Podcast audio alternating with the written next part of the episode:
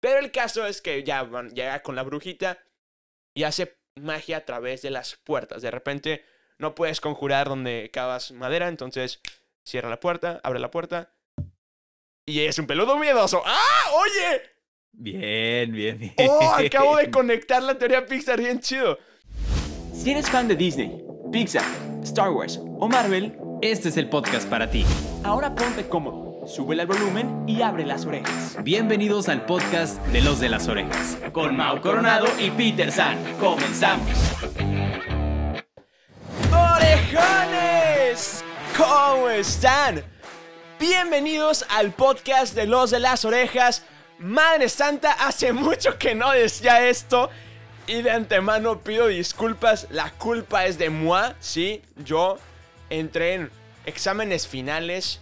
Eh, mucho trabajo. Bendito Dios, be- bendito Dios, mucho trabajo. Mucha depresión, esa no es bendita Dios. Pero el caso es que ya estamos de vuelta. Y como ya vieron en el título de este episodio, vamos a estar platicando de la teoría Pixar. Es una de las teorías que más nos han platicado, nos han pedido que hagamos más contenido de la teoría Pixar. Y ya teníamos un episodio, si no lo han escuchado, lo pueden ir a escuchar. Pero ahorita va a ser la teoría Pixar actualizada 2021. Pero antes de comenzar, tengo que saludar a mi hermano, a Del Buen, a mi brother from another mother. Mau Coronado, ¿cómo estamos? ¡Del buen Peterson, hermano! Yo estoy súper mega requete contra archi emocionado. Sí, señor, de regreso. Sí, señor, nos tardamos como un año en regresar, pero estamos de regreso con la misma enjundia del día uno y de todos los episodios que estén por venir, Peter San, estoy súper mega requete contra archi emocionado. Lo digo otra vez y sí, este episodio va a estar brutal. Todo este mes va a estar brutal. Todo diciembre va a estar brutal. Vamos a empezar ya, Peter San. ¿Sabes? Creo que tenemos más enjundia ahorita que en el día 1, porque en el día 1 estábamos con Mario Arbizu y era como que... Hola. Cierto. Es cierto, eso es muy cierto, sí, sí. Pero bueno, Sí. el caso es que como ya les platiqué, ya les mencioné, ya se los compartí, adjunté al documento, como Mau Coronado diría, eh, ya tenemos un episodio de la teoría Pixar en nuestro perfil de Spotify, Apple Podcast, Google Podcast, su plataforma de escucha de podcast favorita donde nos puedan encontrar como los de las orejas. Qué buena promo me aventé. También nos encuentran en redes sociales como Mau Coronado, soy Peter San, los de las orejas. Madres, empiecen a contratarme para locución nada que ver que me dedique a ese tema. Claro que no, por supuesto que no. Pero el caso es que les vamos a hacer un pequeño resumencito, o sea, un resumen, pero chiquito, de Así la es. teoría Pixar. Cómo es, cómo jala y cómo está en orden. Básicamente, un compa, bien compa, se llama John Negroni. Él dijo, oye, como que hay muchos easter eggs, hay muchos huevos de Pascua, como dirían los españoles. Este, y teorías y cosas que se comparan y cosas que se conectan de las películas de Pixar una con la otra. Normalmente vemos que siempre hay un pequeño guiño a la siguiente película de Pixar, ¿no? Sí, cuando salió este Ratatouille había un guiño a Up, etcétera, ¿no? Ustedes entienden el concepto, salió Up, luego salió un guiño a Toy Story 3, etcétera. Ustedes entienden el concepto. El caso es que, ahora sí, voy a empezar a resuminizar, no sé si sería así, claro que no, hacer en resumen eh, Sí. la teoría Pixar, ¿no? Entonces, comenzamos con la primera película o la última, es, es un, una gran disyuntiva que tienen todos, que es la película de Brave. La pequeña Mérida dice, yo voy a luchar por mi propia mano y voy a tirar un arco y flecha y voy a ganarle a todos estas bolas de mensos que no, que, que se quieren creer mis pretendientes. Bueno, básicamente ella, eh, pues se pone rebelde contra su mamá. Bueno, ya vieron la película. El caso es que, sí, la abuelita hace hechizos, ¿no? La, la bruja hace hechizos porque, pues, al final de cuentas, bruja. Y aparte, Mérida sigue una, unas lucecitas raras, ¿no? Como yo siempre le ll- llamo que es un pequeño Jack Jack ahí flotando porque tiene cabezota y cuerpecito. Eh, no sé si se han dado cuenta, por favor, imagínenselo. Pero el caso es que ya van, llega con la brujita y hace magia a través de las puertas. De repente no puedes conjurar donde cavas madera, entonces cierra la puerta, abre la puerta y es un peludo miedoso. ¡Ah! ¡Oye! Bien, bien, bien. ¡Oh! Acabo de conectar la teoría Pixar bien chido. Pero bueno, el caso es que, bueno, eh, el caso, ya Merida hace todo lo que tiene que hacer. Se encuentra que hace un hechizo que convierte a su mamá en oso y punto se acabó. Vamos a dejarlo por ahí. Eso ocurre en el siglo XIV, XV más menos. Sin embargo, después nos vamos a la época de los 50, 60 en el mundo normal que conocemos. Más o menos en esa época, el, la, todos los crímenes, toda la inseguridad rodeaba las ciudades, ¿no? Y ahí es donde nacieron nada más y nada menos que los supers, porque pues tenían que combatir este, la, todos los crímenes y toda la, pues todo lo malo que había en esa época. Sin embargo, ahí nos dimos cuenta de una cosa muy importante en la teoría Pixar, que fue la incorporación de la energía punto cero en las máquinas. Dato random, luego voy a estar eh, regresando a este tema. Después llegamos a Toy Story, más o menos en el mejor año del mundo, 1997. Mao está ahí como discutiendo que es otro año, pero no es cierto, no le crea nada. Es otro año, es otro año. No le crean nada, Mao es mentiroso. El caso es que más o menos por los 1997, 1998, 1999 es la época de nuestros queridos Toy Story. O sea, Woody, Buzz, Jesse y todos los demás, pues ahí cobran su participación. Pero ¿qué, ¿qué, es lo básico? ¿Qué es lo que podemos rescatar de estas películas? Aparte de que son muy buenas películas, es que pues vemos que los juguetes tienen vida. Y gracias a que sus amos los quieren, pasan tiempo con ellos, los recuerdan. Y si se dan cuenta, pues cuando un juguete pierde a su dueño o cuando no es querido por un niño, se vuelve como medio olvidado, enojón, malo. Eh, oloroso Pete, Lotso, etcétera, ¿no? Ustedes se entienden, ¿no? Luego pasamos a una de mis películas favoritas, que es Nemo. En Nemo vemos algo muy importante, es que los peces son inteligentes. ¿Por qué? Porque no solamente pueden ser capaces de viajar cientos y miles de kilómetros para rescatar a su huerco que se lo secuestró un humano malo, sino que pueden recordar Pesherman, Calle Wallaby 2, Sydney, cosa que yo no lo puedo decir porque yo no soy tan listo como Dory, ¿no? Entonces, total, Después de eso, después de eso que pasó como en los 2003, nos vamos hasta el 2007. Y aquí vemos que los, los increíbles animales son mucho más inteligentes. Son capaces de cocinar. En Ratatouille, ahí vemos que Remy cocina. Entonces ahí puede interactuar, también es algo muy importante de la interacción humano-animal. Eso es también algo muy importante. Después pasamos a el 2010, más o menos, con Toy Story 3, que ya platicamos de Toy Story 3. Ahí los juguetes que no se, no se cuidan, que se olvidan, que son maltratados, pues básicamente este, pues se vuelven malos, Lotso específicamente.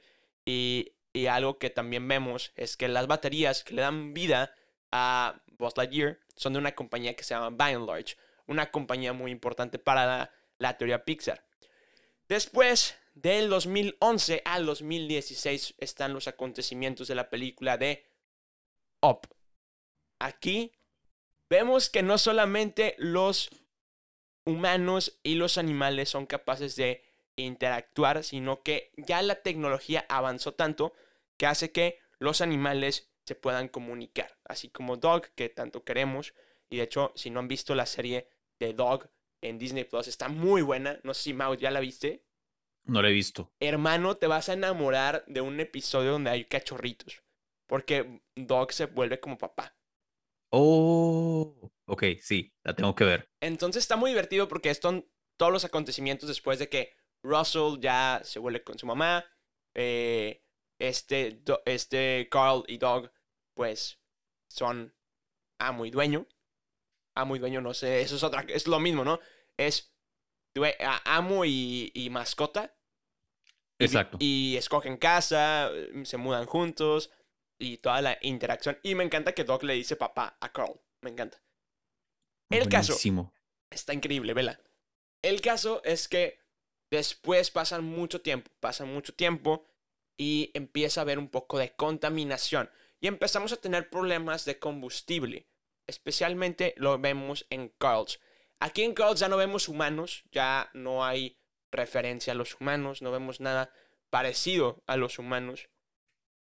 Pero del 2010, del del 2100, perdón, al 2020 son todos los acontecimientos de Carls 1, Carls 2 y Carls 3. Cars, perdón. Cars 1, 2, 3. Y ahí vemos que hay crisis energética, vemos que en los océanos ya casi no hay mucha vida. En, Car- en Cars 3 vemos que solamente hay como eh, crabs, ¿cómo se dice crabs? Cangrejos. Cangrejos. Este, está, hay mucha contaminación, ya los océanos están contaminados, no hay humanos. Todo mal, ¿no? Todo, todo, todo, todo mal. Y luego, pero todavía hay máquinas, ahí todavía hay máquinas, siguen vivas, los carros, evidentemente. Pero, perro, no, pero, nos vamos hasta el 2800 y 2900, más o menos por esa época. Vemos a nuestro queridísimo Mau va a ser la voz Wally. Excelente. Sí, Mao es el actor de doblaje que hace la voz de Wally. Ustedes no sabían eso, pero dato random. exacto, de nada. De nada. Soy su infancia. Sí, sí, de nada. No, es broma, no. Me encantaría, pero no. Si bueno fuera que Disney nos considerara para ser como un personaje que solamente diga una, una, una palabra en toda su película, Sería increíble. pero, pero es una palabra en una película de Disney. Sería increíble. Disney, considéralo. No cobramos Sí. tanto. Sí, piénsalo. Somos En como, verdad, Disney, piénsalo. somos como Shrek. Doy clases los jueves, no cobro mucho. No cobro mucho, exacto. Completamente de acuerdo. Pero bueno, ya, ya hacían falta los chistes forzados de los de las orejas, ¿a poco no? Necesi- necesitaban esto en su vida. Pero bueno, aquí... Nosotros sabemos. Ajá, exactamente. Disney, sabemos que nos necesitas y, y, y algo en ti no te deja porque dice, no, es que una vez que los contraten no, los voy a, no, no, no, no me van a dejar en paz.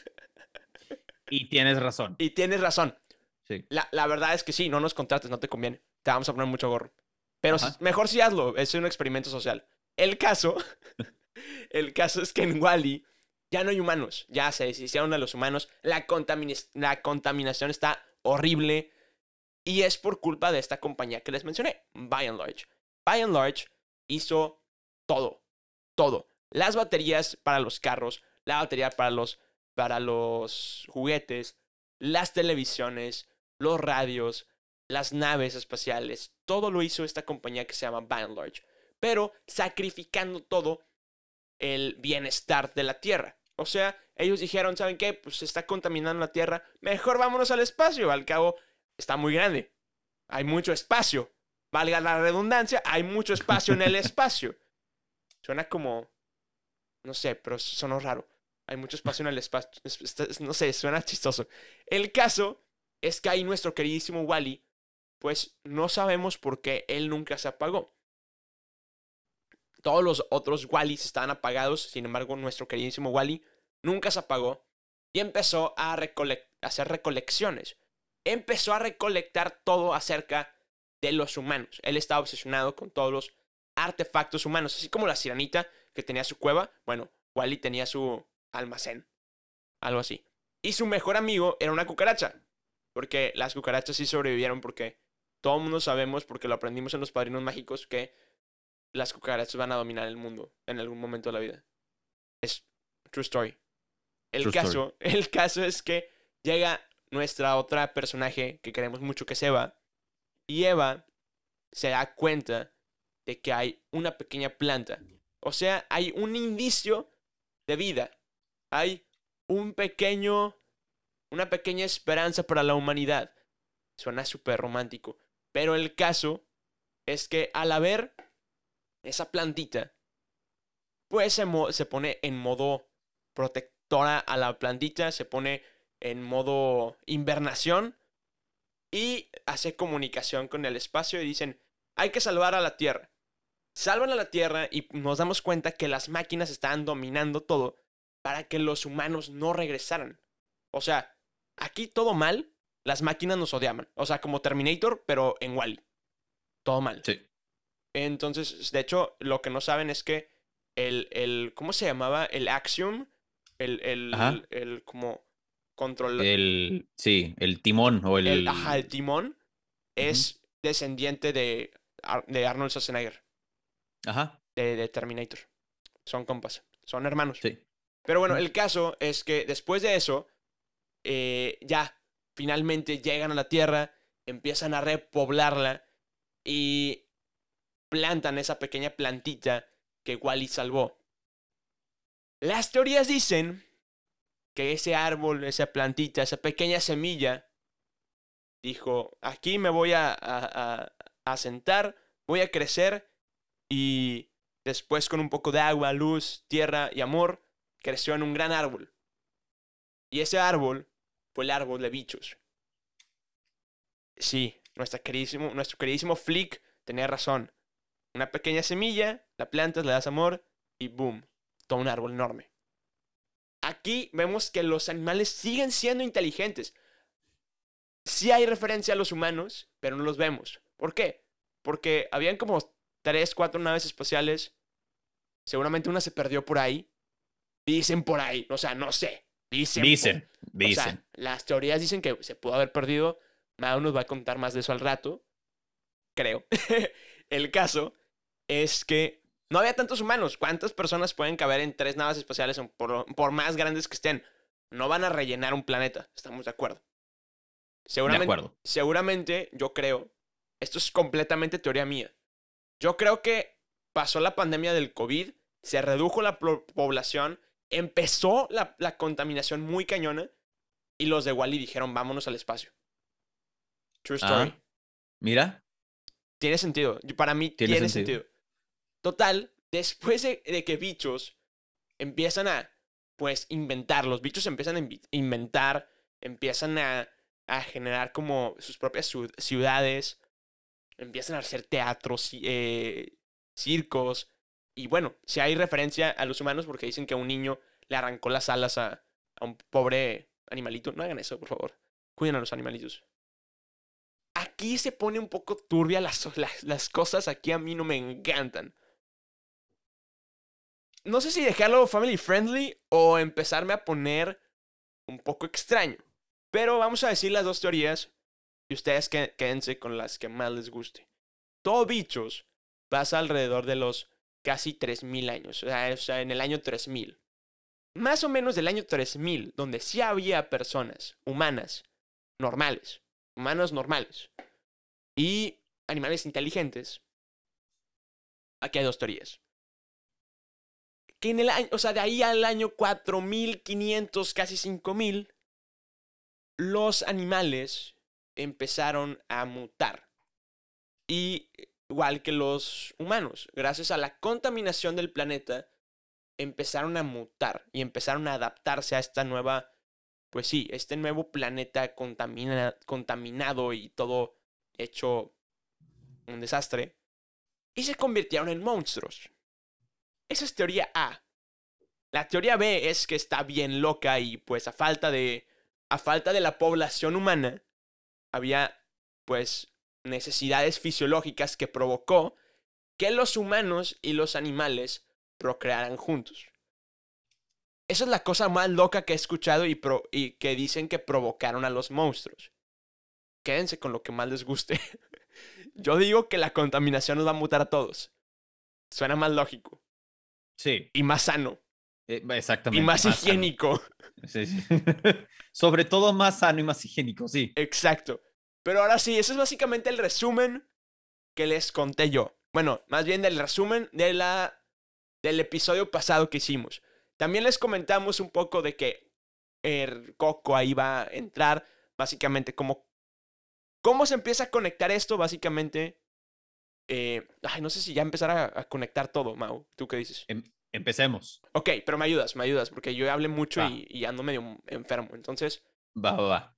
las teorías dicen que ahí ahorita, en, ya, ya que llegamos a, a Monster Inc., a todos los monstruos, pues conocemos a una personaje muy importante que es Boo. Dicen Así que es. Boo, dicen que los monstruos tenían que buscar, pues, una manera de energía, que es lo que vemos, que es, buscaban energía a través de los gritos, y después en Monsters University, digo, en Monsters eh, at Work, buscaban a través de las risas. Sin embargo, pues creemos que continuaba ese desabasto de energía, esa búsqueda de energía sustentable, básicamente, y tenían que buscarla a través del tiempo. ¿Por qué? Porque pues no había humanos. Entonces la teoría dice es que viajaban en el tiempo a través de las puertas. Y aquí es donde todo se empieza a poner loco. Mau, por favor, ahí ilustranos un poco cómo se conecta esto con Brave. Venga, la manera en la que se conecta es nuestra queridísima Boo, está relacionada, ya no vamos a hacerla tanto de emoción porque si escucharon el episodio pasado y si saben de la teoría Pixar, saben cómo va a cerrar este círculo. El punto es de que la bruja de Brave, existe la teoría de que podría ser la mismísima Boo.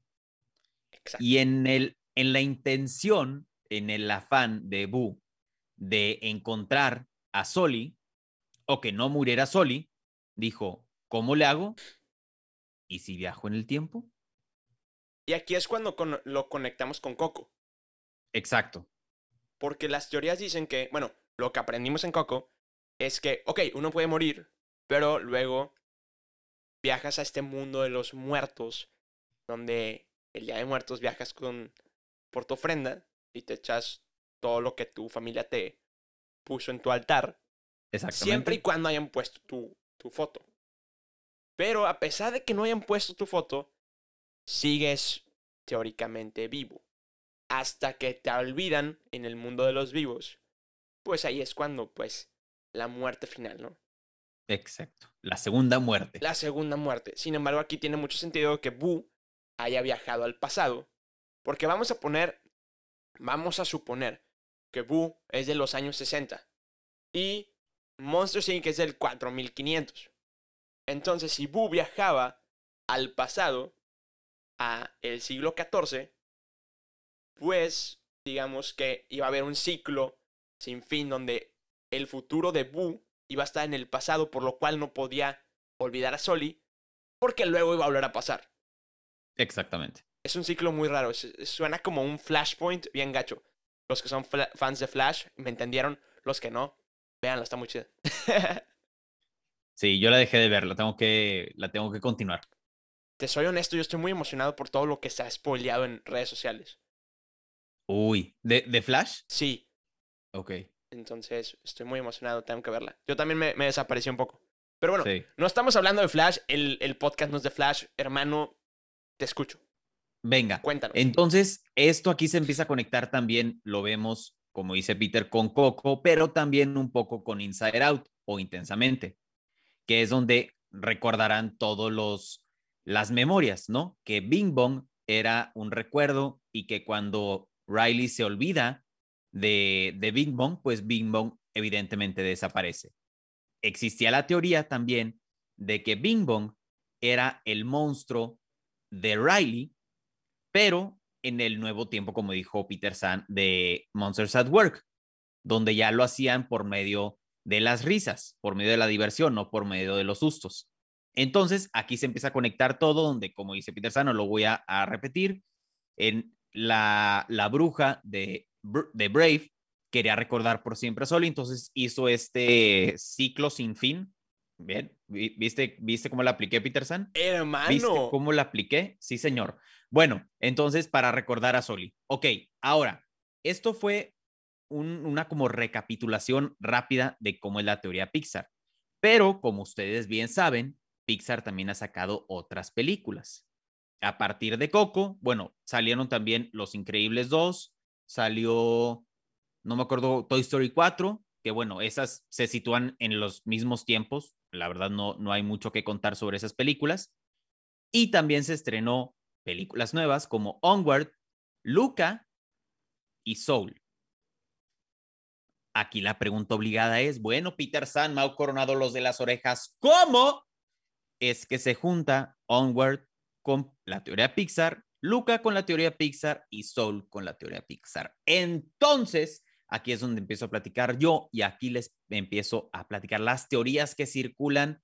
La mayoría de estas teorías vienen de un canal que a Peter San y a mí nos gusta mucho, que se llama Super Carling Brothers. Hey, estos- brother. Exacto, ese es su intro. Hey, brother, si en alguna vez nos escuchan, saludos, espero que nos escuchen. Si no, somos fans de su, de su canal, entonces, No si quieren saber más español. detalles, ¿cómo? No sé si habla en español. No sé si habla en español. Exacto. Bueno, si no, hi, Super Carlin Brothers. Hi, Super Carlin Brothers. Somos. We are fans. Aparte, We're, we're fans. super, super pocho, ¿no? Hay que. We are Sí. fans. We're fans.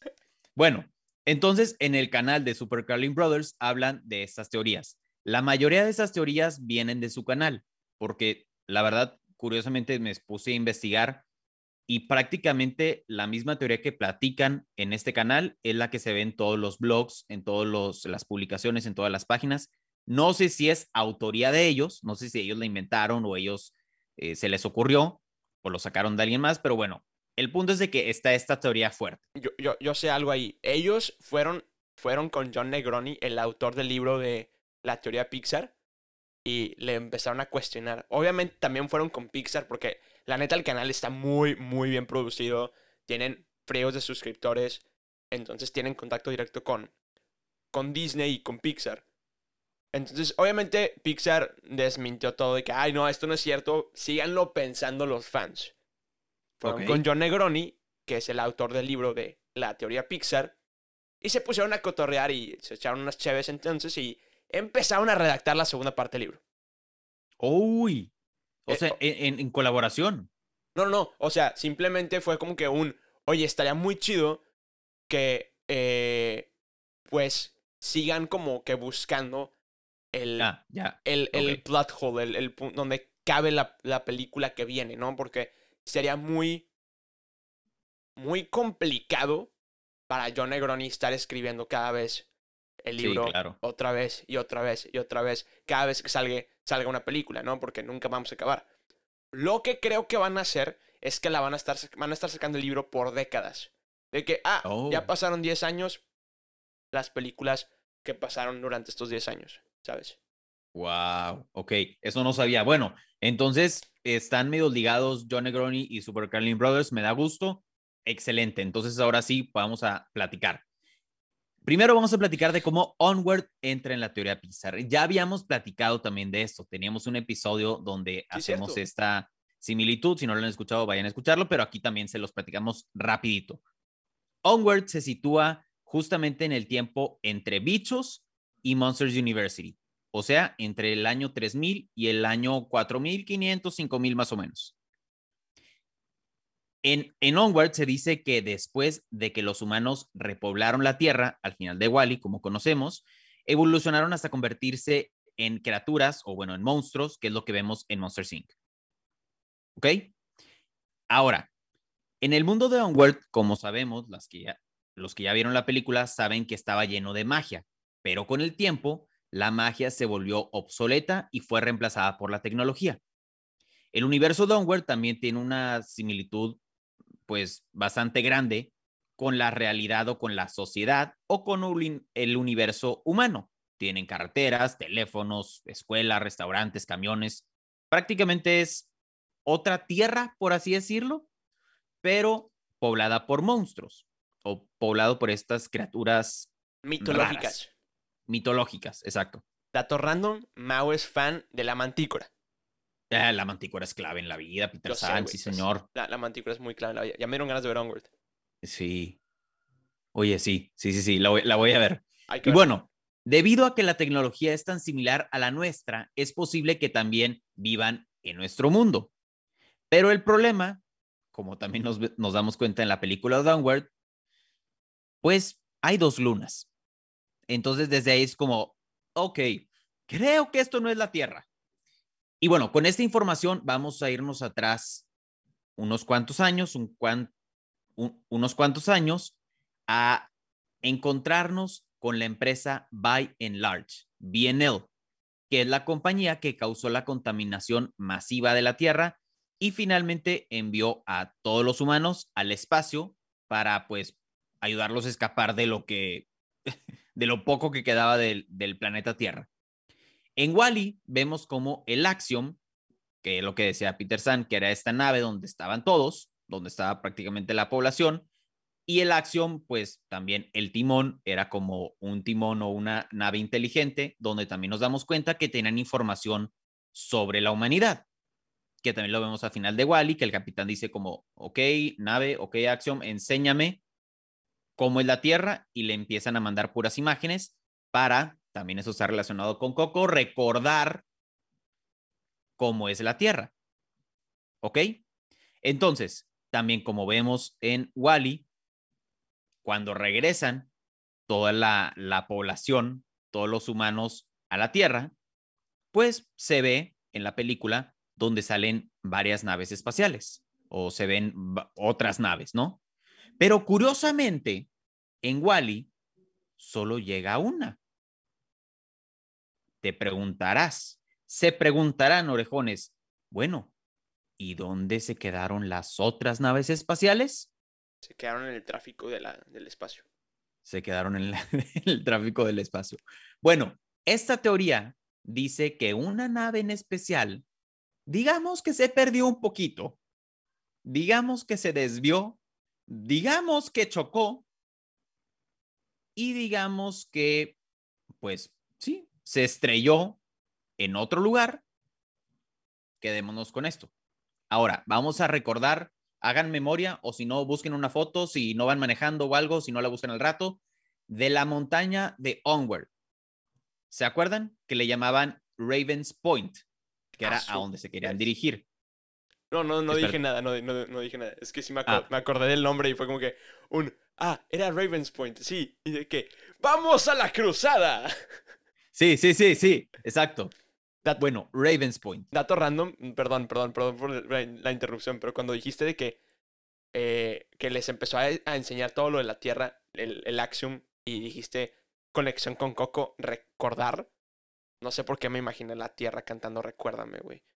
Uy, es buena, es buena canción. Sí, pero me imagino, la tierra con sombrerito y una guitarra, ¿no? Recuérdame. perdón, perdón, ando muy idiota el día de hoy. No, no, no, tú tranquilo, Peterson. También quiero pedir una disculpa porque creo que mis vecinos están teniendo una posada anticipada o yo no sé qué está pasando. Eh, ¿qué te pasa? Es 12 de diciembre, ya que ya posadas ya hay. No, no, no, pero es que, bueno, Orejón, estamos grabando como a las 5.40 de la tarde. Yo no empiezo posadas a esa hora. Bueno, cada quien, cada quien, ¿verdad? El punto es, que tienen música que se escucha hasta el planeta de Onward. ah, bien jugado. El vato, el, vato sabe, el vato sabe regresar al tema. O sea, tú muy bien, amigo. gracias, gracias. Ok, entonces, recordemos Ravens Point. Ustedes dicen, ah, va, pues se ve como una montaña común y corriente hagamos memoria. Esta acción o estas naves espaciales también tienen una forma particular. ¿Recuerdan cuando les dije que cierta nave chocó con cierto planeta? Bueno, esa teoría dice que una de estas naves chocó en el planeta de Onward, cayó de alguna manera extraña verticalmente y eso se convirtió en Ravens Point. O sea, que había ciertos humanos viajando en esa nave espacial, chocaron, no sé, no me acuerdo si la teoría dice que quedaron algunos vivos o no, creo que aquí también entra la teoría un poco rara de Peter Sand de cómo se mezclaron los humanos con los monstruos. El punto es de que, como recordemos, estas naves tenían información sobre la Tierra y sobre cosas en general, sobre tecnología y demás. También esa teoría dice que los, la población del planeta de Onward vio esta nave espacial, entró a la nave espacial y descubrió, aprendió cómo desarrollar toda la tecnología con la que viven. Oh. Entonces, esto nos lleva a la conclusión de que al parecer la teoría Pixar puede llegar a otros planetas, a otras galaxias. Oh, Entonces, pues aquí ya tenemos el planeta Tierra y el planeta de Onward. Aquí yo creo que Pixar, o no sé si fue Pixar o Super Carlin Brothers, pero son unos genios porque dijeron, ¿y por qué quedarnos en la Tierra? ¿por qué no podemos expandirlo a todo el universo? Entonces, pues ahí tienen material para hacer todas las películas que se les antoje, porque pues de cierta manera, si algo no cuadra del todo, los mandamos a otro planeta. Listo. Y como quiera va a cuadrar, ¿no? E- Exactamente. Entonces, primero, antes de pasar a la siguiente teoría, ¿qué piensas, Peterson? Hermano, mira, te soy honesto, ya se me ha olvidado esto, entonces lo estoy como que volviendo a aprender y me encanta, soy muy fan. Tiene Está todo el sentido del mundo, todo el tiene sentido del mundo de que amigos, acaba de caer un ovni. Oh, vamos a entrar a investigar. Sería super Peterson de que, vato, te puede comer un alien adentro, no me importa, vamos a investigar, ¿no? Sa- sa- Totalmente. salen unas fotos chidas adentro, ¿sabes? Muy Sí. Peterson, muy Peterson. Luego, mira, aquí hay tecnología. Yo tengo magia y tengo tecnología. La tecnología me, da, me enseña a ver la tele y la magia me hace las palomitas más rápido. Y si los combinamos, veo palomitas viendo películas. Claro que sí, todo tiene sentido. Claro que sí, true story. True story. Viene en el playbook. Entonces, ¿cómo? Viene en el playbook. Un playbook diferente. Es un playbook in- eh, interestelar. Sí, sí, playbook de la vida, de Ajá. la tecnología. Oye, eso estaría chido, un playbook de la tecnología de que otros planetas nos platiquen cómo avanzan tecnológicamente. Estaría muy divertido. Honesta- honestamente siento, siento que nuestro, nosotros seríamos como el capítulo uno de todos los aliens. Totalmente. De que nosotros usábamos su tecnología en la prehistoria. Literal. Oye, Pixar, también buenas ideas, ¿eh? Claro. De nada. Ok, ahora paso a la siguiente película. Luca, que acaba de salir. Si no la han visto, por favor, pausen este episodio, vayan a ver la película de Luca y luego regresan para escuchar cómo es que Luca se puede conectar con la teoría Pixar. Entonces, ya que hicieron los cambios, ya que lo pausaron o los que sí vieron Luca se quedaron con nosotros, empecemos. Si bien puede ser que una conexión concreta o confirmada no esté del todo presente, ¿no? Pero Luca puede conectarse, hay una posibilidad de que se conecte con el universo de Pixar. La teoría comienza con el hecho de que Monster Inc. establece que los monstruos exiliados de Monstrópolis son enviados a vivir entre los humanos. Esto es algo que todos conocemos de Monster Inc. Ahí tienden a convertirse en el tema de la mitología humana. Piensen en el monstruo del lago Ness o el abominable hombre de las nieves. Esos monstruos exiliados, como todos los que aparecen en Monster Inc., le temen a los humanos. Así que como los monstruos, como sabemos, le temen a los humanos, desarrollan cierta habilidad para que no se vean cuando salen los humanos o cuando interactúan con los humanos. No sé si les suene de algo. Entonces, esta teoría dice que Monster Inc. y Luca, o los monstruos marinos de Luca, tienen los mismos orígenes. De hecho, no sé por qué me suena muy lógico. No sé si ya lo dijiste porque yo tuve que ir al baño. Orejones, tuve que ir al baño mientras Mau estaba grabando. Lo siento. Pero el caso es que en Monsters University vemos que hay como una población de monstruos marinos ¿Sí? que van a la escuela, bajo el agua, bajo del mar, ¿sabes? Bajo el mar. Entonces, puede ser, pueden ser compas o primos. Ahí está. Entonces, ¿qué te parece esa teoría, Peter San? ¿Te, te, te suena lógico? Me suena- ¿Sí? ¿No? me suena súper lógica. Y aparte, no sé, no sé. Puede ser que hayamos profundizado más en. No sé, en un, en un episodio que hablamos de cómo desterraron al abominable hombre de las nieves. Que ya lo vimos en, en la nueva serie de Monsters at Work. Y aparte que ahí menciona que también ahí expulsaron a, al monstruo del lago Ness, que es un monstruo marino. Yo no sé, puede ser. ¿Quién sabe? Yo digo, ahí está. Ahí está. Exacto. Ahí Vayan está la teoría de ese cómo episodio. Luca. Sí, ahí está la teoría de cómo Luca podría llegar a conectarse con el universo de Pixar, con la teoría Pixar. Ahora, para finalizar, Peter San, vamos a platicar de la película de Soul y cómo es que Soul se puede conectar con la teoría de Pixar. Ahí estoy muy emocionado porque no sé nada.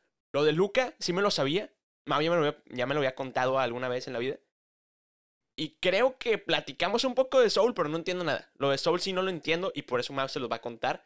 Entonces, orejones, reaccionemos juntos. Venga, Pónganse cómodos, suban el Entonces. volumen y abran las orejas. Yo haré lo mismo. Bien jugado, Peter San, bien jugado. Ok, vamos a la película de Soul.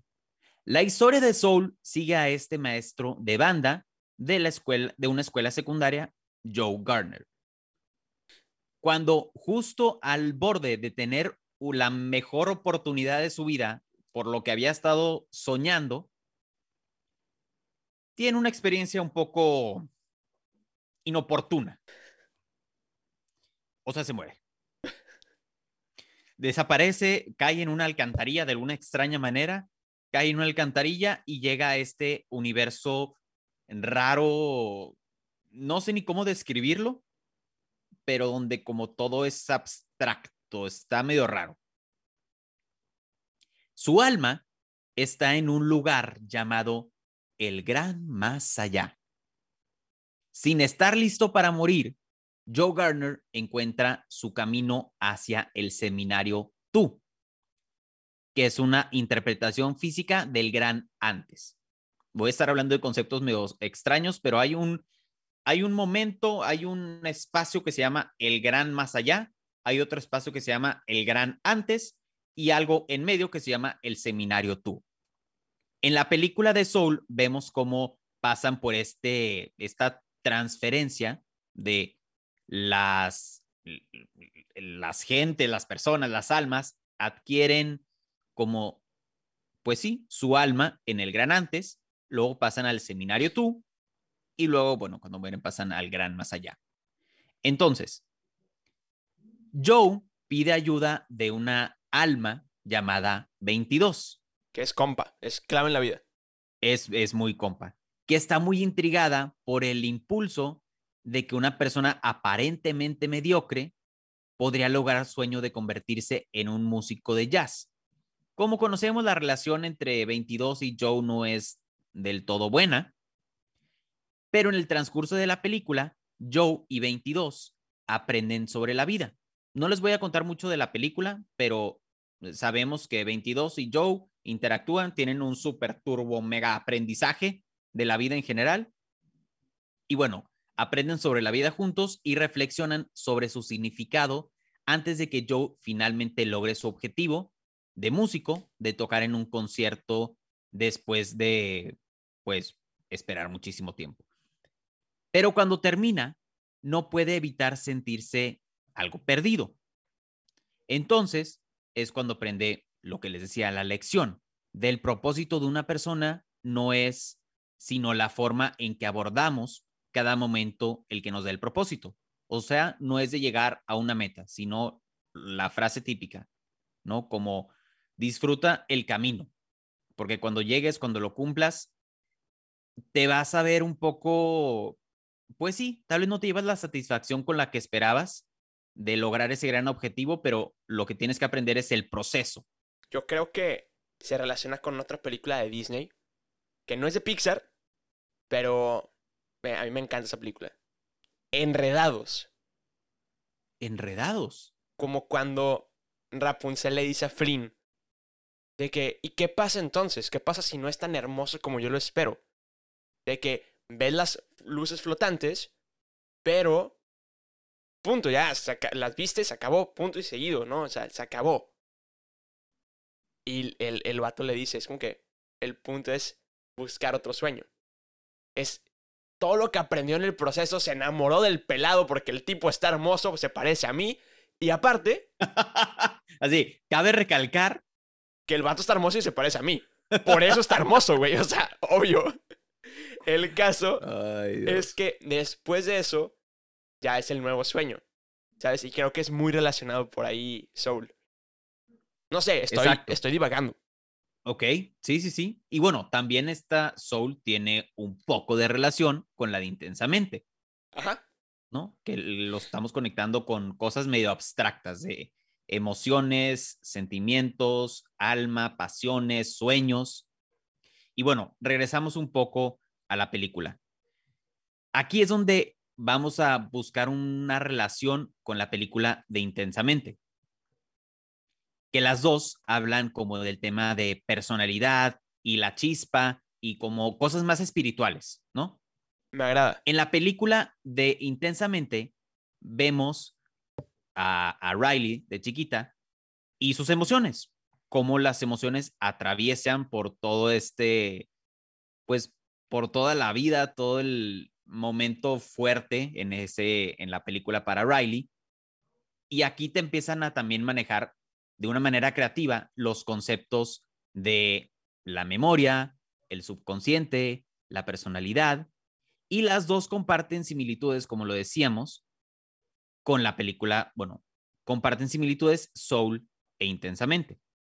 Entonces, un poco ya en conclusión, resumiendo todo, la manera un poco rara en la que se conecta Soul con la teoría Pixar es por medio, medio de Intensamente, pero también hay otra teoría rondando por ahí que se conecta un poco con Coco.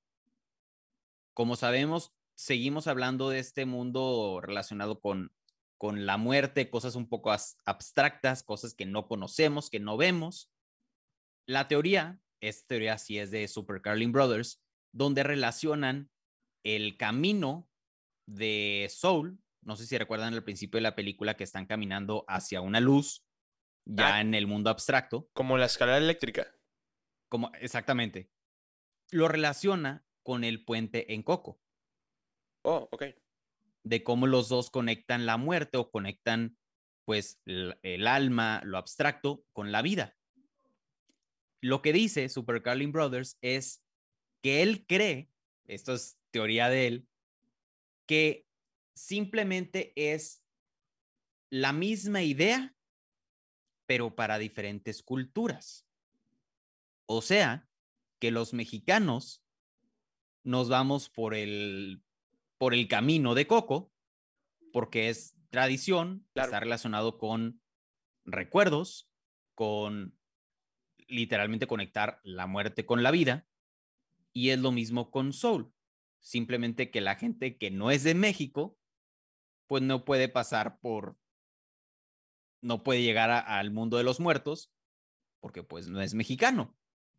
Entonces ellos se transportan por medio de Soul. Ya. Esto es como un- un- una teoría que todavía no acaba de conectarse, Ok. porque también nos haría falta ver cuál es el, lo equivalente a el gran antes en la realidad mexicana. Ajá. Porque en Coco nada más vemos la muerte, pero no vemos el cómo adquirimos nuestra personalidad, cómo adquirimos nuestra, no sé, tal vez, tal vez Soul, todos venimos del mismo lugar, independientemente de nuestra nación, cultura, raza, y ya cuando estamos en la Tierra, casualmente caemos en México, cuando nos morimos entramos por el mundo de Coco, pero pues todos salimos del mismo lugar porque pues en ese momento solo somos almas, no tenemos nada Claro. definido. Claro. Me agrada, me gusta. Sí, ¿qué piensas, Peter San? Creo que tiene mucho sentido el hecho de que se conecte con, con Inside Out. Porque todo lo que pasa 22 como para encontrar su chispa interna, eh, su propósito en la vida, aparte de hacer la vida de cuadritos a Marie Curie y a todo el mundo, Sí. y a todas las personas importantes que hemos conocido. Este. Se me hace muy parecido a el. a las personalidades de, de- de intensamente. Simplemente de que. Ah. Por, por ejemplo, no sé si te acuerdas que en el. en el. Command Center, o sea, el centro de comando de la mamá de, de, de Riley, Ajá. no era igual o no era, sí, no era igual o no era la misma organización que en la de Riley o que en la del papá de Riley, ¿sabes? Como que, ah, bueno, a mí me, pre- o sea, mi jefa en, en mi command center, no sé cómo se diga, esto, este rollo, Sí, sí, sí.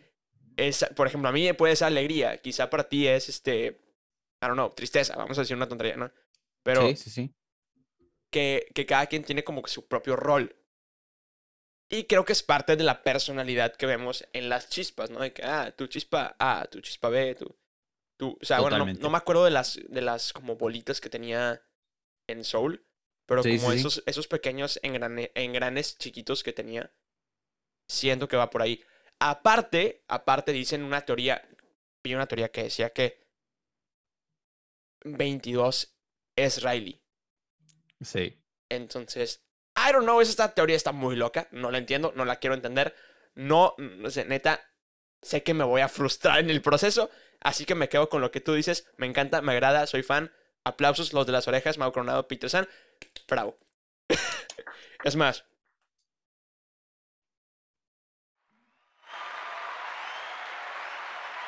Gracias, gracias, gracias, gracias, gracias. entonces sí, me, me, me agrada eso. Me puedo quedar con eso, puedo vivir en paz con eso y sí, puedo descansar en paz. Venga. Entonces, Peter San, pues ya acabaron mis teorías. No sé si tú tengas algo más que agregar. Creo que ya llegamos al final de este bello episodio. Creo que sí, pero obviamente tengo que decir, agradecer y disculparnos con los orejones. Y, y ya voy a ir poniendo la música de- del final, que dice más o menos así. Orejones, muchas gracias por escucharnos. Muchas disculpas por ausentarnos uno, un mes casi, un mes y medio. Sí. Neta, mm, una, una disculpa enorme. Les tenemos muchas sorpresas, muchas noticias. Ya nos estamos poniendo eh, al corriente en redes. Ya nos estamos poniendo al corriente aquí en los episodios. Durante el episodio, de repente pausamos y empezamos a planear nuevos episodios. Ustedes no lo van a escuchar porque pues, se queda en edición, pero está divertido hacer eso. Nuevamente, muchas gracias por escucharnos. Muchas gracias porque ahora en su rap de, de Spotify volvimos a salir en sus, en sus episodios, en sus podcasts más escuchados y eso nos llena de orgullo, de felicidad, de emoción. Ojalá que el próximo año también sigamos allá y que nos sigan escuchando y que vengan más, este, que vengan más orejones y que los que están se queden y volvamos a Discord y todo ese rollo que ustedes tanto les gusta y nos encanta a nosotros también. De repente, obviamente tenemos una dinámica planeada para fin de año. Obviamente ustedes tranquilos, nosotros se la vamos a hacer llegar con anticipación. Esténse al pendiente de nuestras redes sociales. Mau Coronado, soy Peter San, los de las orejas. Y ahora sí, nuevamente, muchas gracias por escucharnos y por escuchar este bello episodio. Mau Coronado, te cedo la palabra para que tú te despidas de nuestros queridos orejones y les des la información, las palabras de aliento que tú les quieras dar. Hermano, te escuchamos. Orejones, muchas gracias. Gracias por escucharnos también. Yo les quiero pedir una disculpa por ausentarnos eh, un tiempo prolongado, pero ya estamos de regreso. Esperamos que disfruten este episodio. Esperamos que lo hayan disfrutado y esperamos que disfruten todos los episodios que estén por venir. Gracias, gracias, gracias por seguir presente. Gracias por seguir en comunicación. Gracias por en este tiempo difícil para los de las orejas estar con nosotros, mantenerse ahí. La verdad, te los agradecemos de todo corazón. Y nada, no tengo nada más que decir, más que estén al pendiente porque vienen cosas chidas. Vienen cosas chidas, definitivamente. Muchas gracias nuevamente. Y gracias a todos por escribirnos de vez en cuando de que, hey, faltan nuestros episodios. ¿Qué está pasando? ¿Por qué están desaparecidos? Bueno, una disculpa. Temas de mucho trabajo, bendito Dios. Muchas cosas personales que la neta no queremos platicar en, al, al aire, No, no. etcétera. Pero bueno, el caso es que Orejones estamos de vuelta y muy contentos y muy emocionados, igual que siempre. Saludos a todos los que neta nos escribieron, porque sí hubo varios que nos escribieron. Alan, ya, deja de poner gorro, hermano. Te quiero, pero ya deja de decirme, ¿dónde están mis episodios? Aquí están. Hermano, te mandamos un aplauso eh, a, a todos mis, al equipo de Cinefex que trabaja conmigo. Y bueno, después de un mes y medio de desaparecernos, tenemos que decir... Y nos despedimos de la siguiente manera diciendo, ya soy Peter San. Brutal. Yo soy Mau Coronado Y somos los de las orejas. Bye bye. Acabas de escuchar un episodio más del podcast de Los de las Orejas. Recuerda que te esperamos cada semana con un nuevo episodio. Nos puedes escuchar en Spotify, Apple Podcast y Google Podcast. Síguenos en Instagram. Nos encuentras como Los de las Orejas. Muchas gracias y nos escuchamos en el siguiente episodio. Ya ni sabemos despedir, güey, no manches. Ya sé, güey.